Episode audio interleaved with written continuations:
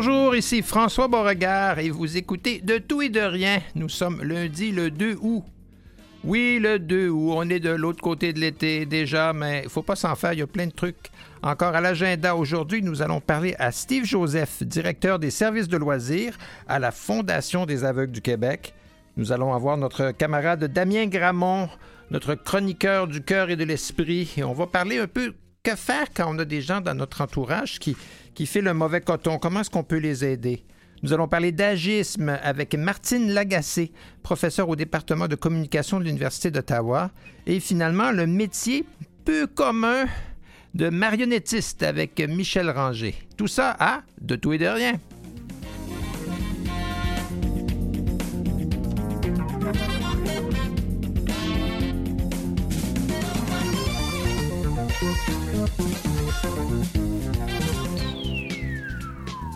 Bonjour Steve, comment ça va?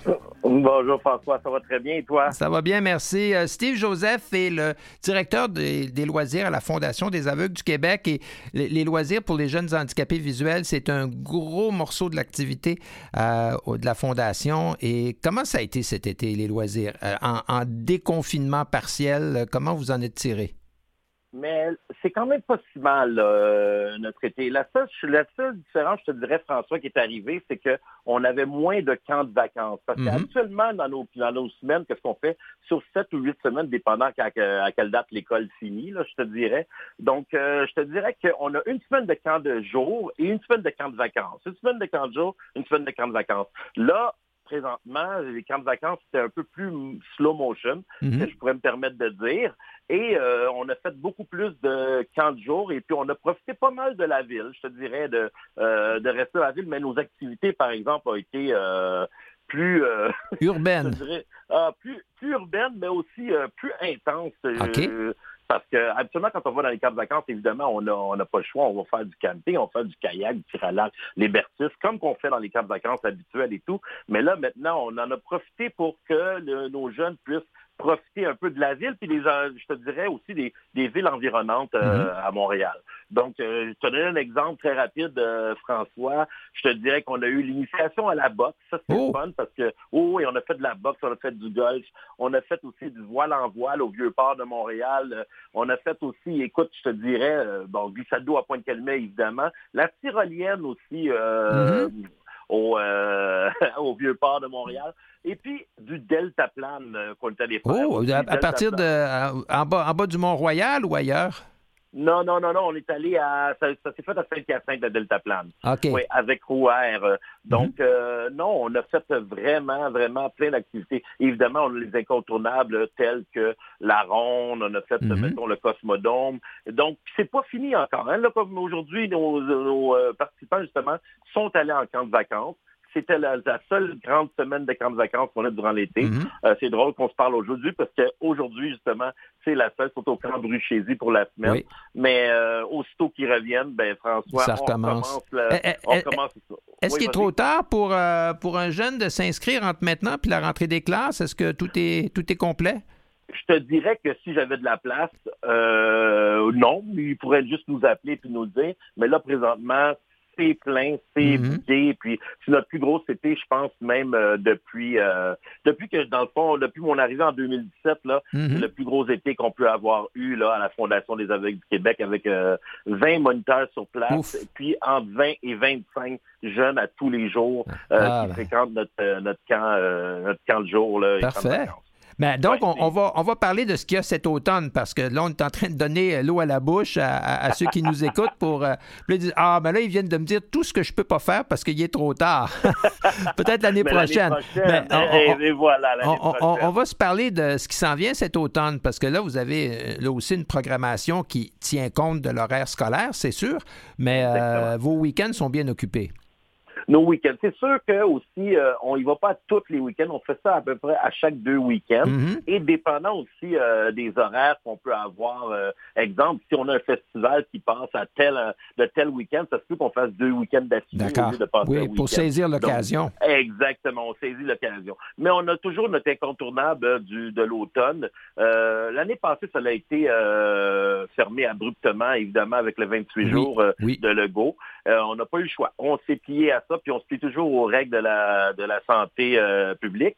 Mais là, cette année, on croise les doigts pour que ce soit complet. On a l'incontournable, comme je disais, de la ronde. On a, on commence évidemment avec, puis on essaie de toujours de faire aussi des activités familiales à chaque calendrier qu'on a. Mm-hmm. Oui, parce que c'est important d'impliquer les, les, frères, les sœurs, euh, tout le monde dans, la famille euh, de votre jeune. Exactement, oui. Donc, euh, c'est comme nos pommes, on le fait familialement. On va aller à la cueillette de pommes. Ça, ça va être notre première activité fin septembre à peu près. Mhm. Donc, on va à la cueillette de pommes. Par la suite, on va faire des activités, des activités sportives. On, ça se peut même que la SAC puisse faire leur leur marathon cette année, mhm. leur fameux marathon. donc, nous autres, on veut se présenter là-bas comme on avait fait il y a deux ans. On va avec les jeunes faire un marathon. Après ça, on les invite à souper. Euh, ça a été une activité qui avait été euh, vraiment appréciée. Très, très bien accueillie, ça. Oui. Exactement. Il y a aussi euh, un endroit qu'on va, c'est comme, là, c'est plus pour ados et, jeunes adultes qu'on fait. C'est un samedi soir, on décide de les, de, sortir, puis on va au resto de la ruelle, qui est les restaurants Meurtre et Mystère. Donc, ça, c'est vraiment intéressant. Oui, oui, oui. Je pense que chacun joue un rôle. Puis, il faut ben découvrir qui parmi nous est le meurtrier. Est-ce que c'est ça? Exactement. Donc, dans le, fond, ce qui arrive, ben, c'est pas plus ou moins qu'on joue un rôle, mais on est tous détectives dans la salle. C'est une pièce de théâtre qu'il y a mhm. dans la salle, dans le restaurant. Et par la suite, il y a un détective qui arrive et lui, il pose des questions aux gens de l'assistance pour qu'on puisse trouver qui a été le tueur mhm. durant la pièce de théâtre. Et puis, il y a plusieurs sujets aussi. Euh, on peut prendre, mettons, les années 70, on peut prendre euh, euh, les années, exemple, médiévales. donc, il y a plusieurs sujets. On appelle à l'avance, on réserve, on dit on est un groupe de temps, puis on aime ça, on aimerait ça avoir, mettons, les médiévales thématique. Exactement, ouais. exactement. Donc, euh, eux autres, ils préparent ça pour nous autres. Et puis, euh, je te dirais, ça, c'est vraiment quelque chose d'apprécié. On va avoir une journée sportive aussi, euh, euh, qu'on va faire. C'est quoi ça, Bullseye? Bullseye, c'est un endroit où est-ce qu'il y a du laser tag, il y a oh. du bowling. Euh, il y a plusieurs activités dans le même édifice. Mhm. Nous, on passe la journée là-bas, puis on fait tout ça avec eux autres. OK. Ah, ben ça a l'air bien, tout ça. Il y a, aussi un, des sports, entre guillemets, plus traditionnels aussi que vous, que vous offrez. Quand je dis traditionnel, je dis, parce que euh, du, tirer au laser ou jouer au bowling, c'est une chose, mais euh, vous, avez, vous avez des sports aussi comme euh, l'athlétisme, la natation, des choses comme celles-là qui sont offertes pendant l'année? Nous autres, durant l'année, on les organise plus ou moins, mais on peut, exemple, euh, avoir une... Euh, dans le fond, on va louer une salle de sport durant l'année, mm-hmm. on va faire des, des, sports là-dedans. Mais nous autres, notre mandat, c'est surtout le loisir, les mm-hmm. activités récréatives qu'on fait. Mais au niveau des sports, ça, euh, ça va être durant l'année, ça va être ce qu'on fait, c'est le ski d'hiver. Mhm, oui. Le ski alpin, ça, c'est notre grosse saison. Oui, ça fait des années, ça, le ski alpin. Oui, oui, ça, ça a toujours été. Je me demande si ça n'a pas commencé par du ski alpin. Ça l'a commencé par du ski alpin. Oui, hein, c'est ça. oui. Avec un autre grand monsieur Beauregard. oui, exactement. Oui, oui. Ronald, qui n'est pas notre cousin. Non, c'est ça, Les gens me le demandent parfois, mais euh, on, le salue au passage. Donc, euh, il va y avoir du ski alpin comme ça, c'est plus tard qu'évidemment, il faut que la neige tombe avant qu'on soit rendu là. Ça, c'est l'hiver. Et notre autre euh, saison sportive, on a le vélo tandem à tous les printemps, mm-hmm. qui est suivi par, je te dirais, le, tour de l'île qu'on fait avec les participants qui ont participé au vélo tandem. On a entre 10 et 15 participants mhm. par printemps qui participent avec nous autres au vélo tandem.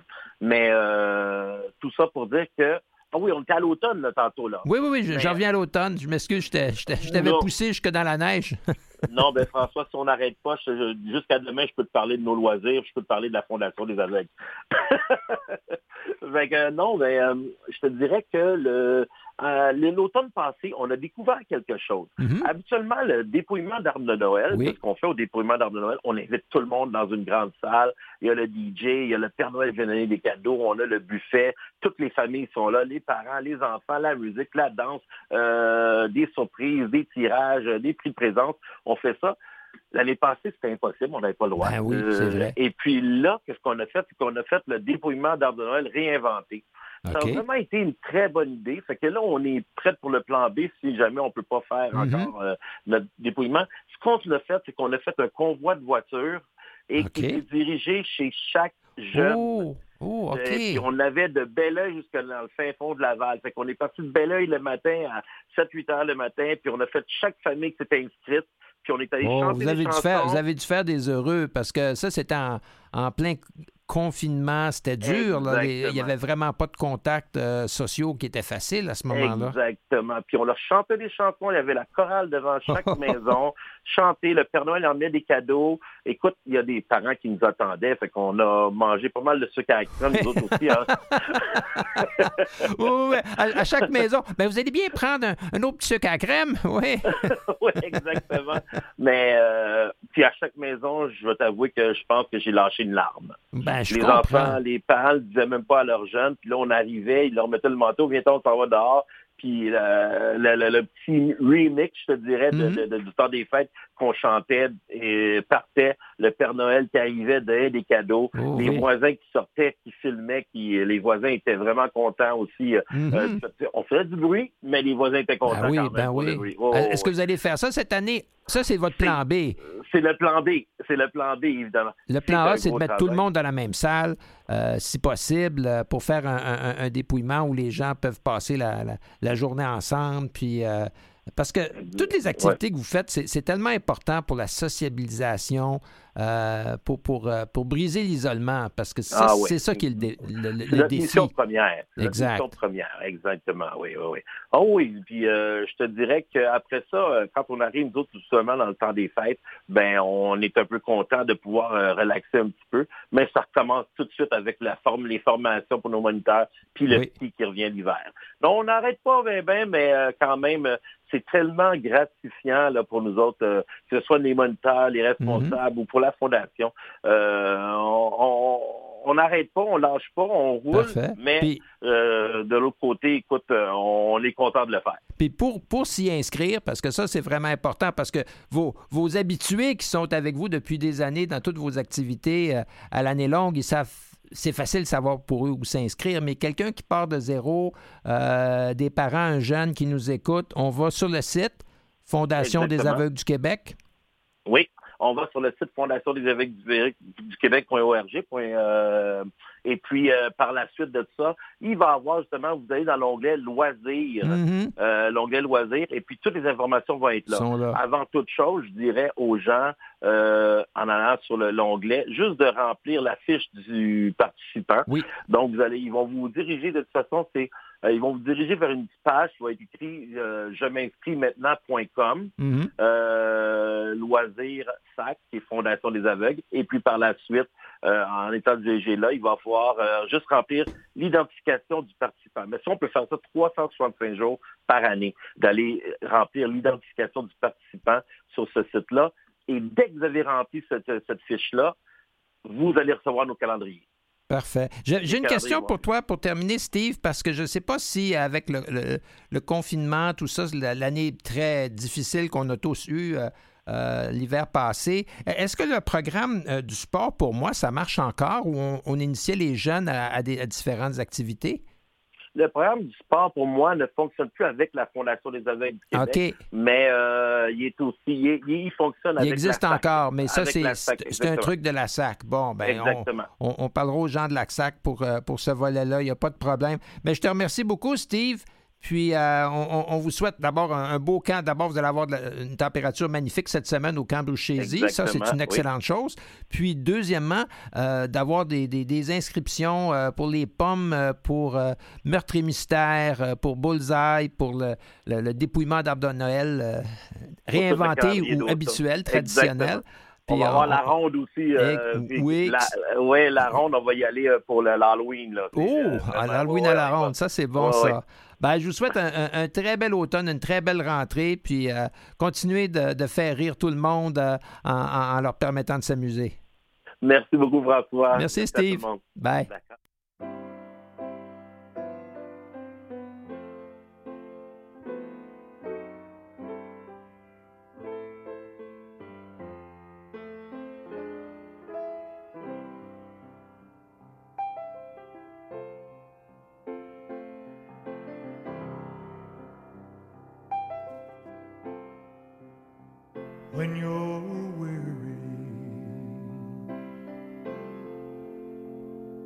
Feeling small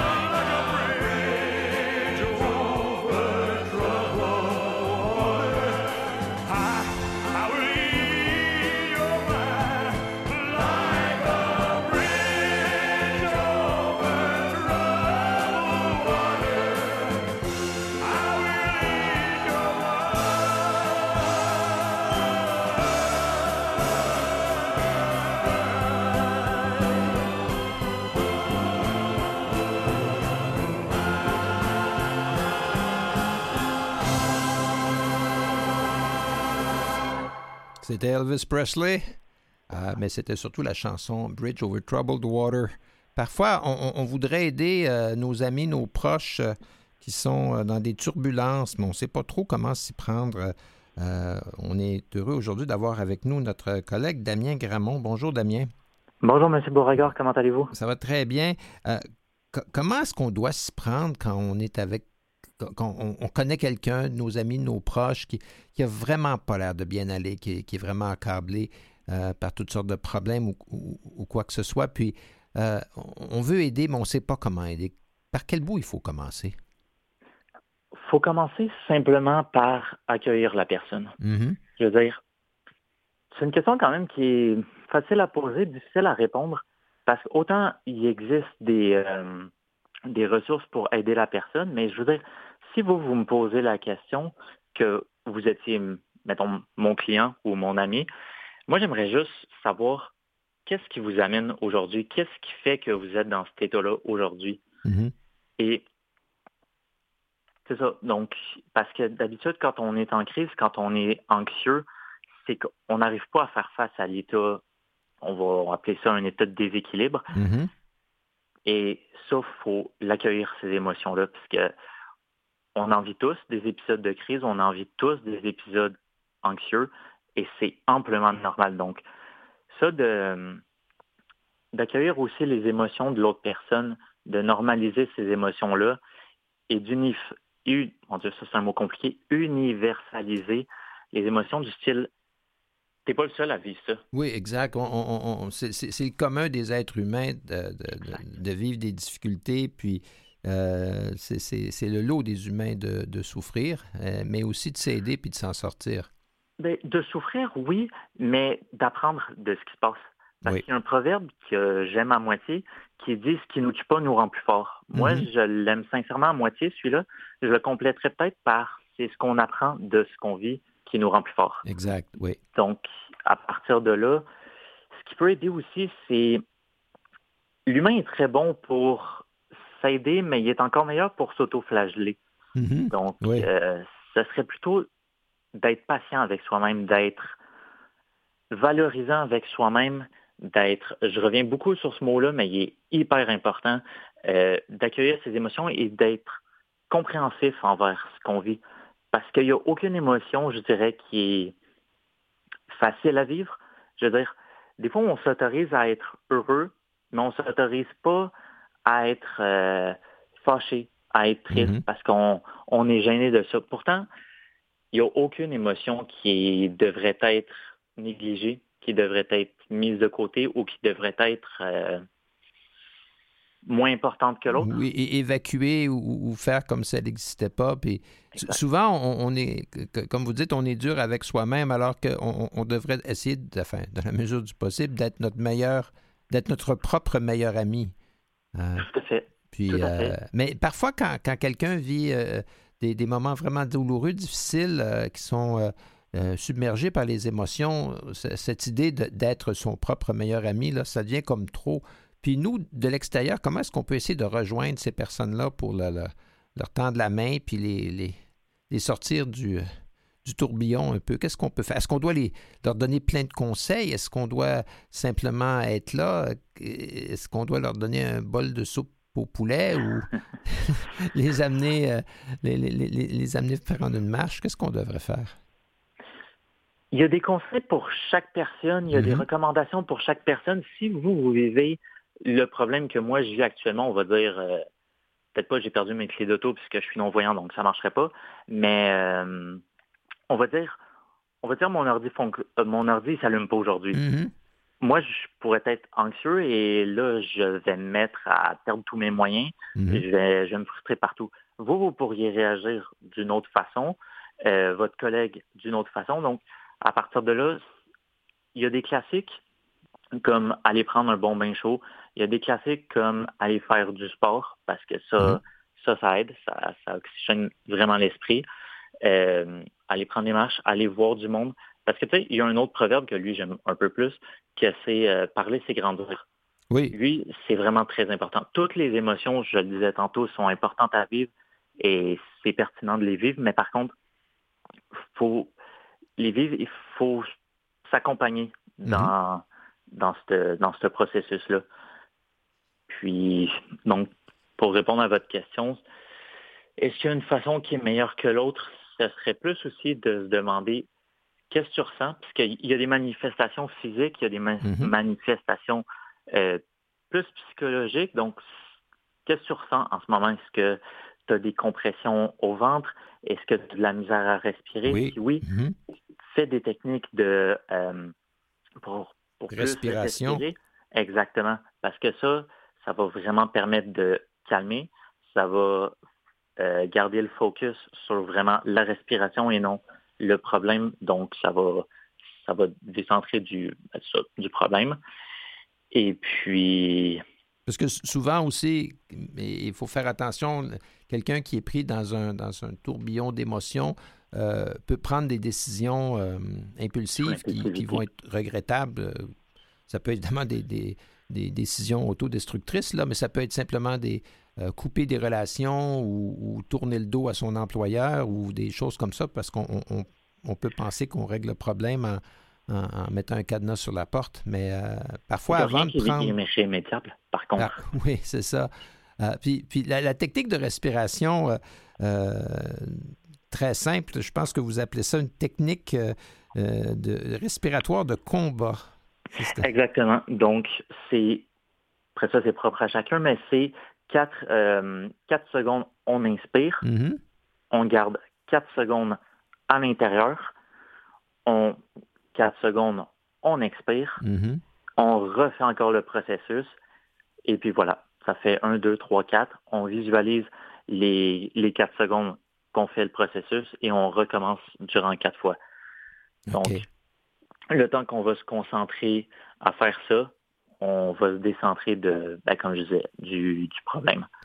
Puis, puis on, baisse la tension à l'intérieur du corps aussi, puis on, est peut-être moins oppressé, euh, parce que parfois on, peut se sentir comme une pression sur, le, sur, la cage thoracique, on a de la misère à respirer. On respire juste avec juste, juste, juste, le haut des poumons, là, puis euh, on, a l'impression qu'on n'est plus, euh, qu'on n'est plus dans notre, dans notre corps. On n'est plus dans notre mental, oui. Exactement. Et si par contre on a la perception que euh, on n'arrive pas à reprendre le contrôle, euh, ça peut toujours être pertinent d'appeler euh, d'appeler un médecin, d'appeler le 811 et puis juste pour être pris juste pour être pris en charge et pour avoir un, suivi un peu mhm. plus psychosocial. Parce que quand, vous parlez de 811, je pense que c'est précieux parce que il existe dans le 811 la, notion pour les maladies physiques, là où on parle à une infirmière, mais il y a aussi dans le 811, euh, on a le choix d'aller du côté psychosocial. Puis ça, il y a des ressources pour nous aider. Ben, merci beaucoup, Damien. Euh, on, va, on va certainement se reparler un petit peu plus tard, euh, avant la fin de l'été. Euh, et de l'autre côté de la pause, on va parler d'agisme et on va parler de marionnettes.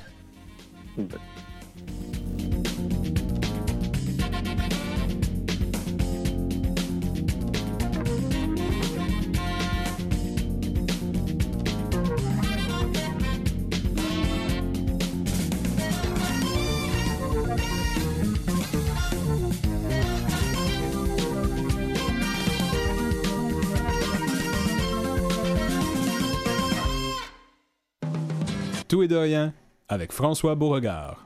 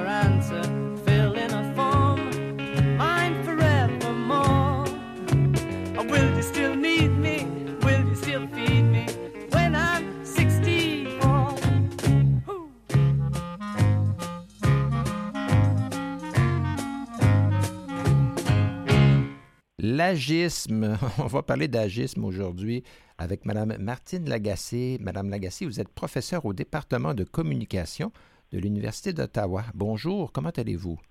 Bonjour, je vais très bien. J'espère que c'est la même chose pour vous. Ah, ça va, ça va très bien, je vous remercie. L'agisme est un, est un sujet qui est peu connu, euh, mais pourtant c'est tellement présent et euh, incrusté dans notre façon de faire que, en fait, c'est presque, je dirais, sournois. Hein, comme quoi, dès qu'on se retourne, on dit Ah oui, ça c'est vrai, c'est une autre manifestation de l'agisme. Peut-être pouvez-vous nous aider simplement à le définir d'abord? Ben, je pense que d'abord de, préciser, comme vous l'avez fait, que c'est une forme de, de discrimination bon, qui s'appuie sur des croyances qui sont fausses, euh, des préjugés, euh, des stéréotypes surtout.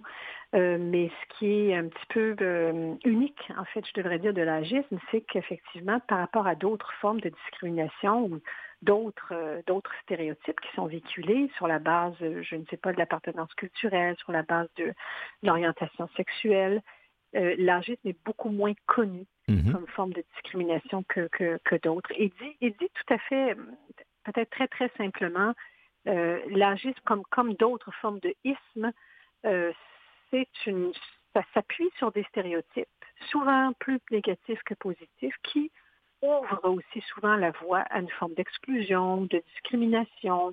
On va euh, brimer les droits des, personnes âgées, on, d'être indifférent, l'invisibilité, par exemple. Donc, ce sont, ça part des idées fausses qu'on se fait sur le vieillissement qui, elles, ouvrent la voie des comportements qui sont discriminatoires. Et ce qui le rend vraiment, vraiment unique, c'est que tous et toutes, nous pouvons être, à un moment donné de notre vie, l'objet de stéréotypes négatifs sur la base voilà. de l'âge. Parce qu'à moins d'une mort prématurée, là, on, nous, serons tous et toutes. Nous allons, nous allons vieillir et, nous, serons, nous serons victimes de l'agisme de la société que nous aurons laissé derrière nous. Exactement. Et, c'est moi, comme chercheur, c'est un peu ce qui m'inquiète, puisque c'est comme c'est si peu dénoncé, euh, c'est un peu paradoxal parce qu'au fond, euh, ça concerne tout le monde. Mm-hmm. Ça concerne, en fait, c'est notre futur soi qui, est concerné. Tout à fait. Dans, dans, un avenir plus ou moins proche, plus ou moins lointain, dépendant de notre âge, mais euh, tous et toutes, on peut en faire l'objet, oui. L'Organisation mondiale de la santé, en, mars 21, il y a quelques mois, euh, a déposé un rapport qui, met en lumière évidemment les, ravages que l'agisme peut avoir, euh, non seulement sur la santé mentale et physique des personnes âgées, mais aussi en fait sur les sociétés euh, elles-mêmes, parce que ça, crée beaucoup de, Il y a un coût économique énorme à, réparer tout ça. Et donc, on, est rendu au stade où maintenant c'est décrié par l'OMS, mais c'est encore très, très présent dans notre société. Ça n'a pas décanté encore tout à fait. Euh, peut-être nous, je pense que le comportement le plus simple qu'on voit d'agisme, c'est notre habitude d'infantiliser les personnes âgées, de s'adresser à elles comme s'ils étaient des enfants.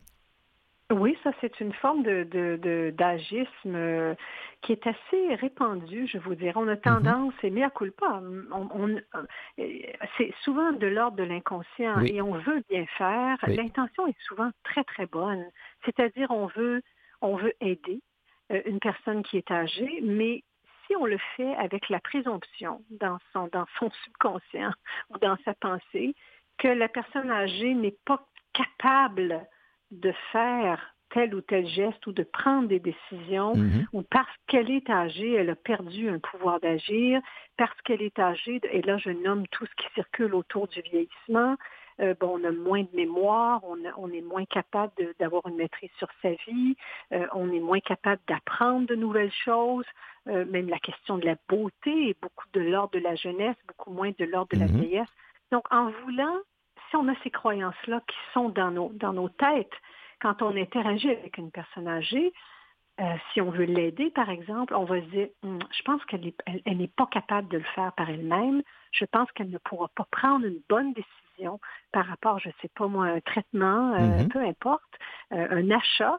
Et donc, on va prendre des décisions. C'est comme un agisme de compassion euh, on, veut le bien, mais finalement, on, et, la personne qui reçoit des tels propos, va peut-être pas verbaliser son malaise, mais ça, ça s'imprime dans, son esprit. Là. Encore une fois, on, lui parle comme s'il était déjà une, demi-personne. Ben, en fait, il y a beaucoup d'études maintenant. On, connaît ce, qui, ce, qui, est encourageant, c'est une chose, là, vraiment, par rapport à l'âge, c'est que depuis une dizaine d'années, vraiment, il y a beaucoup, beaucoup d'études qui ont sérieusement et de manière empirique documenté les effets négatifs de l'agisme, que ce soit une forme d'agisme hostile, mhm. par exemple, quand on entend euh, vraiment des, stéréotypes très négatifs et haineux euh, par rapport aux personnes âgées, on parle d'un agisme qui est hostile, de mhm. dire, par exemple, que tous les coûts des soins de santé euh, qui vont en augmentant. C'est leur Ce faute. sont les personnes âgées qui sont responsables de ça parce qu'elles utilisent trop les, ressources de santé. Mhm. C'est une forme d'agisme hostile. Ou ne pas vouloir interagir avec une personne âgée parce qu'on dit ah, ah cette personne-là est toujours dans le passé, elle parle toujours de son passé. On est dans l'agisme hostile. L'agisme bienveillant ou de compassion, on vient d'en donner un exemple. L'intention est bonne, mais la résultante, que ce soit hostile ou bienveillant, la résultante sur l'estime de soi de la personne âgée, c'est toujours négatif. Quand on, si on, se fait, si on est infantilisé ou si on perçoit être l'objet de propos haineux, ça nous fait mal à l'intérieur. Et le, le côté très sournois de ça, c'est que il y a beaucoup d'études aussi qui ont démontré que parfois les personnes âgées ont tendance à intérioriser mm-hmm. ces discours agistes et finissent par agir de, manière à, leur donner une sorte de vérité ou de légitimité. Donc, on voit, par exemple, si, si on dit constamment une personne âgée qu'en vieillissant, on perd notre mémoire, on est moins capable de retenir des mots, on est moins capable d'apprendre, ben, en tout cas, nous, on a vu que c'était à tout le moins corrélé mm-hmm. avec le fait que certaines personnes âgées nous disaient Ah, moi, je ne peux plus apprendre. À mon âge, je ne peux plus apprendre. Mais c'est faux. Il n'y a pas de corrélation. Il y a, une, auto, une auto-flagellation. Voilà, exactement. En fait, on, vient valider, oui, c'est vrai, je ne suis plus comme avant.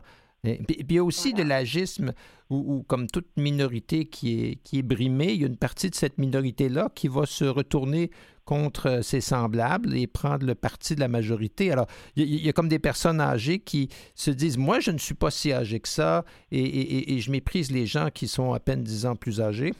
Hein, il, y a, des gens de la soixantaine qui vont se défendre de ne pas être âgés.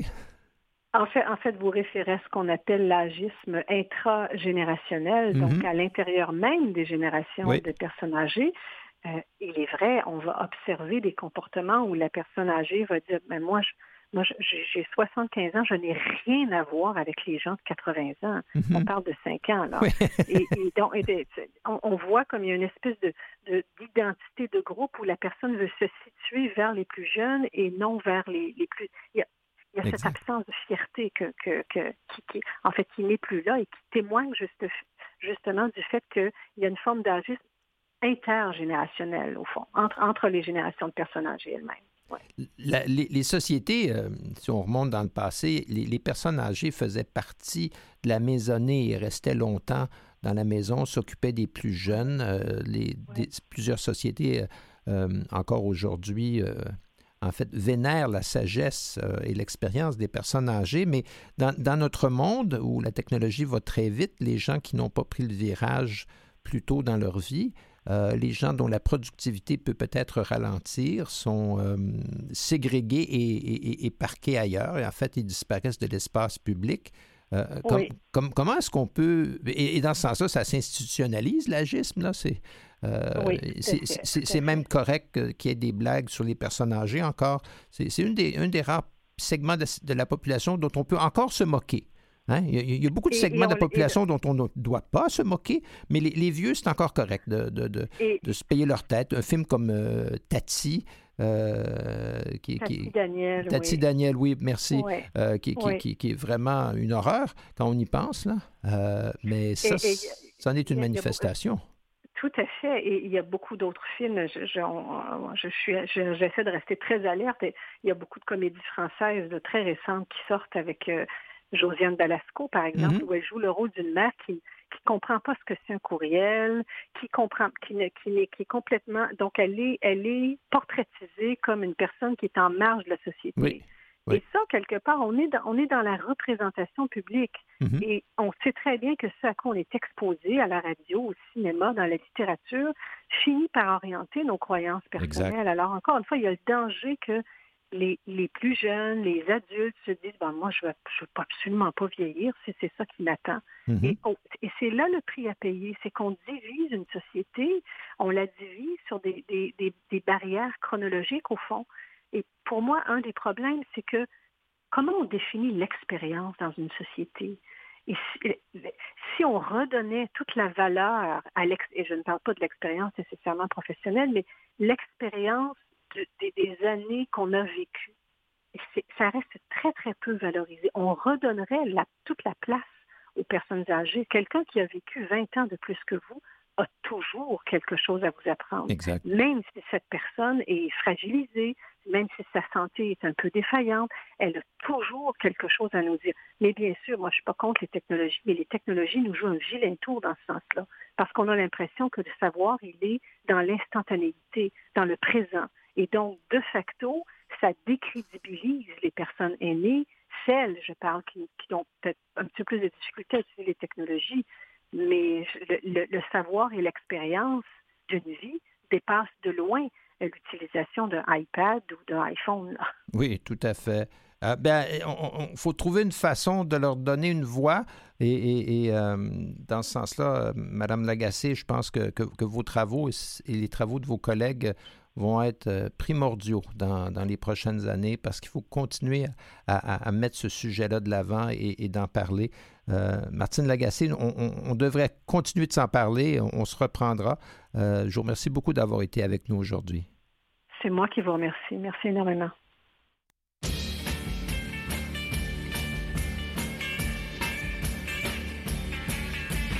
Moi, je construis des marionnettes avec de la ficelle et du papier. Elles sont jolies, les mignonnettes. Je vais, je vais vous les présenter.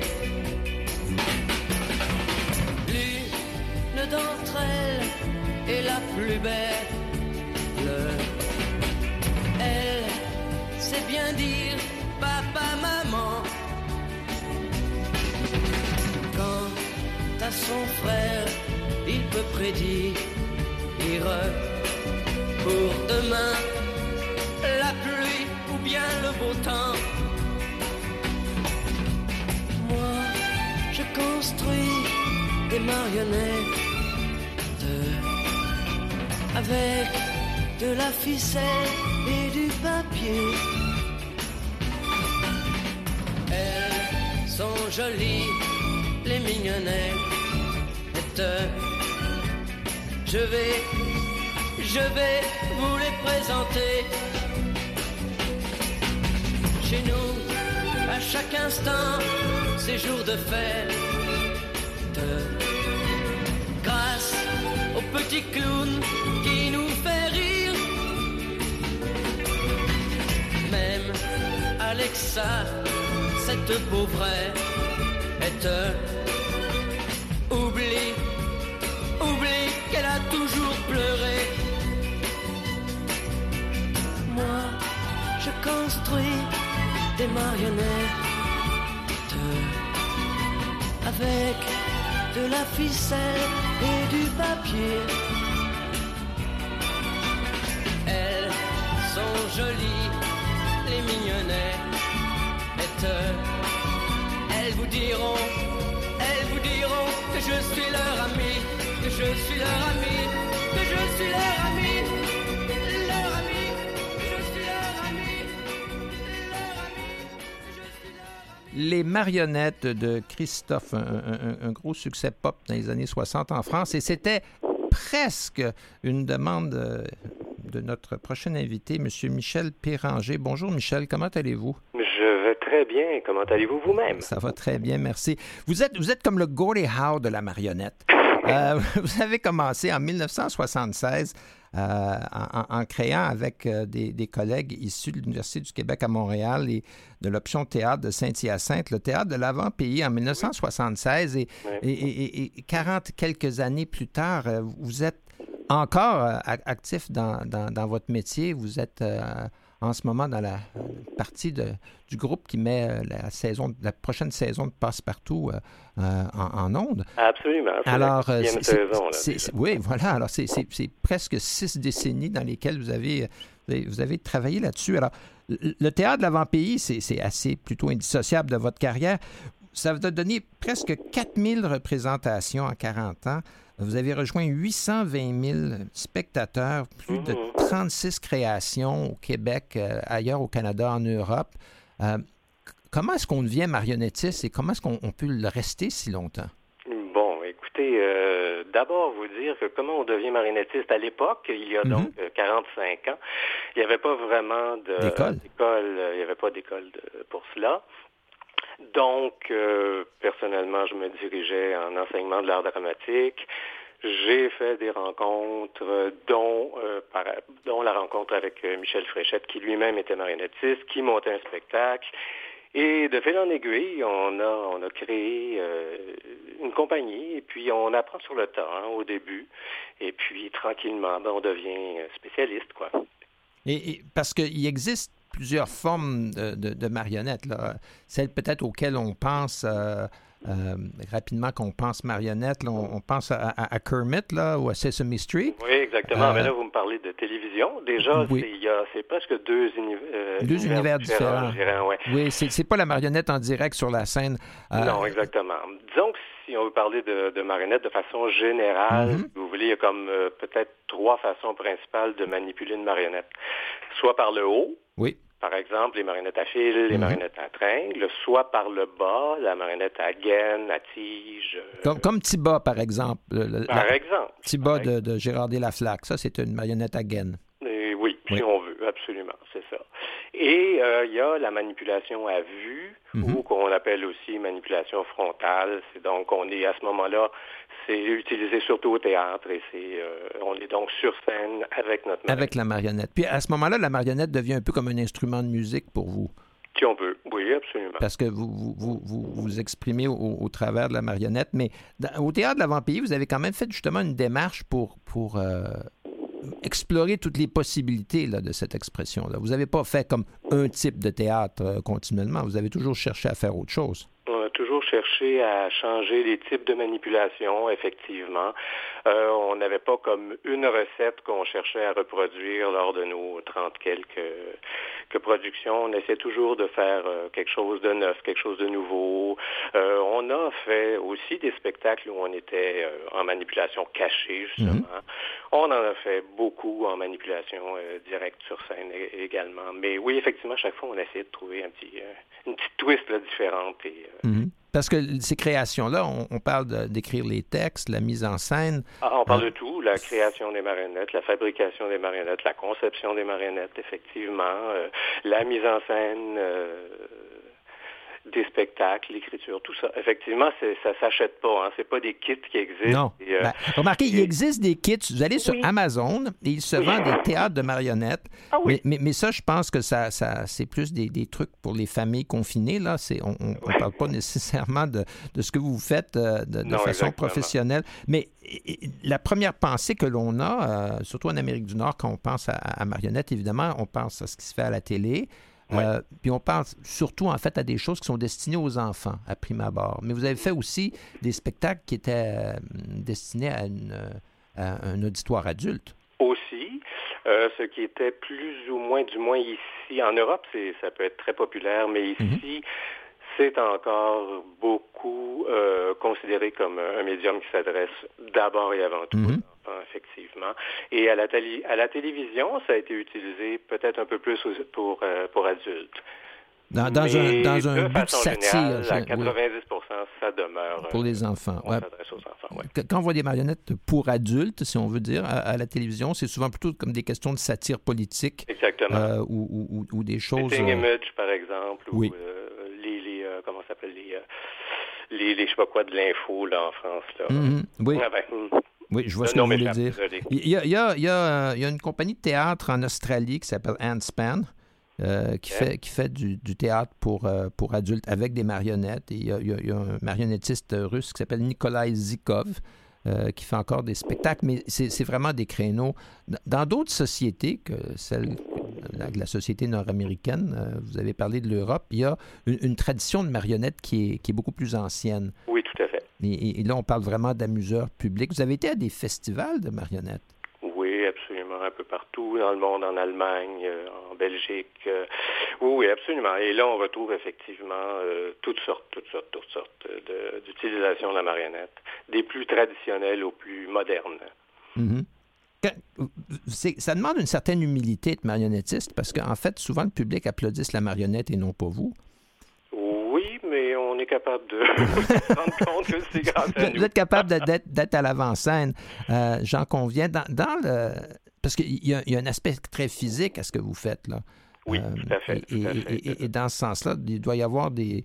Euh, comment je dirais ça ça doit être, je ne dirais pas des maladies professionnelles, mais pour faire ça pendant plus de 40 ans, euh, vous, vous, devez avoir appris les, les bonnes techniques, même si c'était, c'était sur le tas. Oui, euh, il le faut parce que effectivement, bon, il est certain que rendu à mon âge vénérable, le dos tient encore, mais euh, c'est difficile, le bras également en prend pour son rhume, mais euh, je continue quand même à jouer au tennis, alors il faut croire ah. que le bras, le bras, le bras tient. les, les, euh, aujourd'hui, quelqu'un qui veut, qui, qui, veut faire carrière ou qui au moins veut, veut tâter de la marionnette, euh, est-ce, qu'il y a des écoles maintenant? Parce qu'on on parlait de votre début euh, professionnel, puis c'était vraiment, euh, vous, avez, vous avez appris par vous-même. Mm-hmm. mais aujourd'hui, quelqu'un qui voudrait se lancer là-dedans, est-ce que est-ce que c'est quelque on chose va parler que... en théâtre principalement. Mm-hmm. Il y a à l'Université du Québec à Montréal un DESS. Mm-hmm donc un diplôme d'études euh, supérieures, en marionnette. D'accord. Je pense qu'il y a des cohortes à tous les, à tous les deux ans. Donc, il, il, Donc, il y a moyen là d'avoir une formation euh, en manipulation, en création, en écriture et tout et tout. Aujourd'hui, l'expression de, de, de, de, théâtrale avec la marionnette, c'est moins en public ou euh, on, on, peut-être que notre façon de voir les choses passe davantage par les petits écrans puis par les ordinateurs? Mm -hmm. Euh, parce que longtemps, le, le, pain et le beurre de la marionnette, c'était les spectacles dans les écoles. Oui, absolument. Absolument. Ça s'est rapidement transformé. C'est-à-dire que nous, en tout cas nous, à l'avant-pays, rapidement, on, on s'est plutôt dit qu'on voulait offrir une qualité supérieure et amener plutôt les, euh, les écoles à se déplacer et à venir nous voir dans des salles mm -hmm. réalisées, des, des, salles de spectacle. Bon, maintenant, il y a la Maison Théâtre à, à Montréal où ça se fait maintenant depuis, depuis Dieu, 30 ans, là, mais, euh, mais effectivement, au tout, tout, tout début, c'est nous qui nous déplacions d'école en école. Euh, euh, au quotidien, j'allais dire. Mm -hmm. Parce que pour, pour beaucoup d'enfants, c'est peut-être le premier contact qu'ils ont eu avec euh, les, les, arts de la scène. Oui. Euh, moi, je me souviens, j'étais en troisième année, puis il y, a des, il y a un spectacle de marionnettes qui était venu à, à, à mon école primaire. Puis c'était mm -hmm. la première fois que je, je vivais l'expérience qu'on me raconte une histoire là, avec euh, des décors, des costumes, des personnages. Là. C'était pas c'était pas juste un livre euh, non, non, qu'on, qu'on, qu'on lisait là, en me tenant sur ses genoux, mais c'était, c'était tout autre, toute autre chance. Est-ce que le, le, contact que vous avez avec, euh, avec votre jeune public, si je peux dire, est-ce que euh, est-ce qu'ils, réalis- est-ce qu'ils font est-ce qu'il y a un âge à partir duquel ils font la différence entre vous euh, et, la marionnette qui est devant, qui est devant sur la scène? Euh, je pense que jusqu'à là, écoutez, là, ça commence à faire un certain temps, oui. mais euh, je dirais que jusqu'à l'âge de 7, 8 ans, euh, nous, on a pu le constater par des, des dessins, par exemple, de mm -hmm. nos Mm-hmm. spectacles que les enfants faisaient. Euh, on était on était sur scène, on jouait les rôles avec les marionnettes, on leur parlait, on échangeait avec elles on faisait les voix des marionnettes et quand on quand les enfants dessinaient ce qu'ils avaient vu, le marionnettiste n'existait pas. Le, le marionnettiste disparaissait. Puis on n'est pas là. C'est ça. Okay. C'est très drôle. Donc, puis un peu plus tard, effectivement, là, on voit quand on s'adresse à des euh, peut-être 9 ans, 10 ans, là, tout d'un coup, ah, le marionnettiste apparaît sur les dessins. Ouais, ouais. Mais peut-être que d'avoir un jeune public comme ça, ça a contribué à vous, à vous garder jeune. Hein? Oui, parce que en fait, c'est de jouer comme ça. En fait, je, joue à la poupée et je, rendu à mon âge, je continue à, ah. jouer à la poupée. C'est toujours bien, bien, bien amusant et on, on, s'ennuie pas, en fait, dans ce métier. Super. Ben, Michel Ranger, je vous souhaite une longue vie euh, derrière ou devant, mais avec toujours une marionnette à la main. Parfait. Euh, c'est tout pour nous aujourd'hui. J'aimerais remercier euh, Jean-Sébastien la Liberté, notre très patient et dévoué DJ et metteur en ondes, Christiane Campagna in abstentia. La semaine prochaine, ce sera très zen. On se revoit, on se reparle lundi prochain à 14h.